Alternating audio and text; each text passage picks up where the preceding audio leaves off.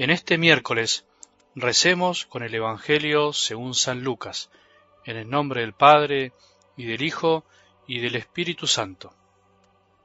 Hay de ustedes, fariseos, que pagan el impuesto de la menta, de la ruda y de todas las legumbres, y descuidan la justicia y el amor de Dios. Hay que practicar esto sin descuidar aquello. Hay ustedes fariseos porque les gusta ocupar el primer asiento en las sinagogas y ser saludados en las plazas. Hay ustedes porque son como esos sepulcros que no se ven y sobre los cuales se camina sin saber. Un doctor de la ley tomó entonces la palabra y dijo, Maestro, cuando hablas así, nos insultas también a nosotros. Él le respondió, Hay ustedes también porque imponen a los demás cargas insoportables pero ustedes no las tocan ni siquiera con un dedo. Palabra del Señor.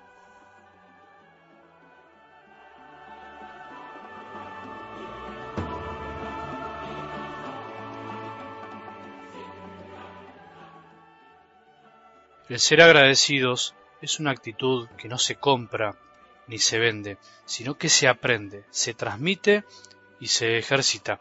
Desde niños seguramente a casi todos los que estamos escuchando este audio nos enseñaron a agradecer, a reconocer a los demás cuando nos daban algo.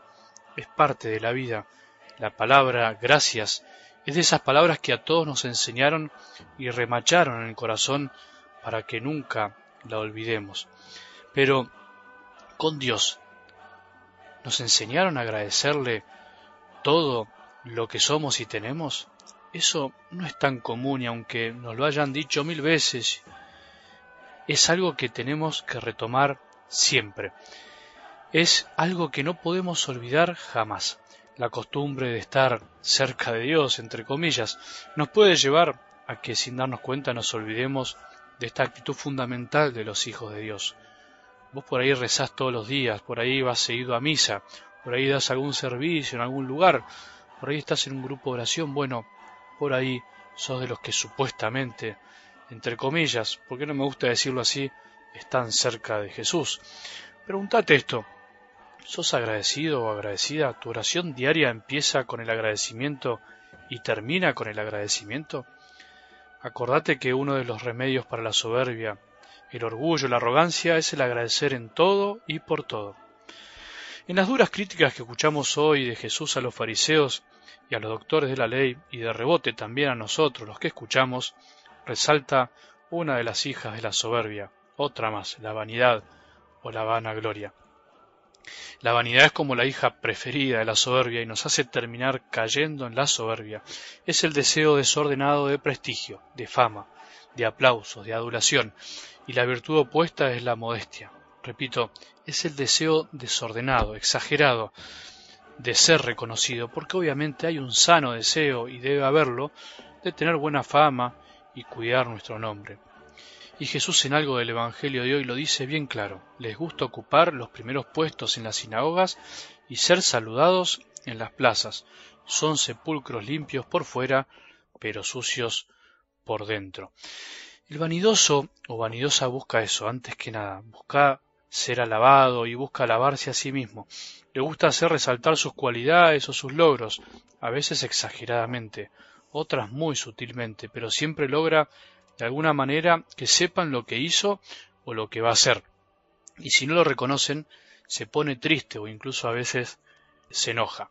En las conversaciones, el vanidoso usa mucho el pronombre personal yo, para darle más fuerza a la frase yo hice esto, yo le dije que haga esto, casi que solo ellos hacen las cosas bien y si los demás las hacen, rara vez las hacen tan bien como ellos. En realidad, si nos ponemos a pensar, el ser vanidoso es una actitud muy infantil, es una actitud de niños, pero no desea hacernos como niños que nos pide Jesús en el Evangelio, sino realmente una actitud de niño mal criado, al que se lo crió mal porque así como los niños malcriados necesitan que les festejen o aplaudan todo lo que hacen, en realidad exacerbado por los adultos, y que también si no les festejan lo que hacen, se festejan ellos mismos. ¿Viste cuando un niño se aplaude a sí mismo por lo que hizo? Y nosotros también le aplaudimos para que se ponga contento. Bueno, esa misma actitud infantil la vemos en el vanidoso. El niño necesita el aplauso cuando se le enseña eso, pero en realidad no lo necesita. Nosotros le creamos esa necesidad. Por eso la vanidad es un signo de gran inmadurez en nuestra vida, que siendo adultos deberíamos ir superando, porque tenemos que asentarnos en lo que somos y en lo que Dios piensa de nosotros, y no en lo que piensan los demás. Pero lamentablemente la arrastramos a lo largo de los años y cuando esta vanidad se da en el ámbito religioso, en nuestra fe, es mucho peor porque podemos caer en la hipocresía de los fariseos, porque usamos a Dios para ponernos por encima de los demás. Qué triste cuando esto pasa en la vida religiosa, en un sacerdote, en un obispo, en un catequista, en un educador. Es el peor virus dentro de la iglesia, la vanidad religiosa camuflada de bien, cuando nos exaltamos a nosotros mismos, sirviendo a los demás, entre comillas, pero en el fondo nos estamos sirviendo a nosotros. ¡Qué desastre! Y a veces incluso podemos ponerle cargas a los demás que nosotros ni siquiera tocamos con el dedo. Somos capaces incluso de eso.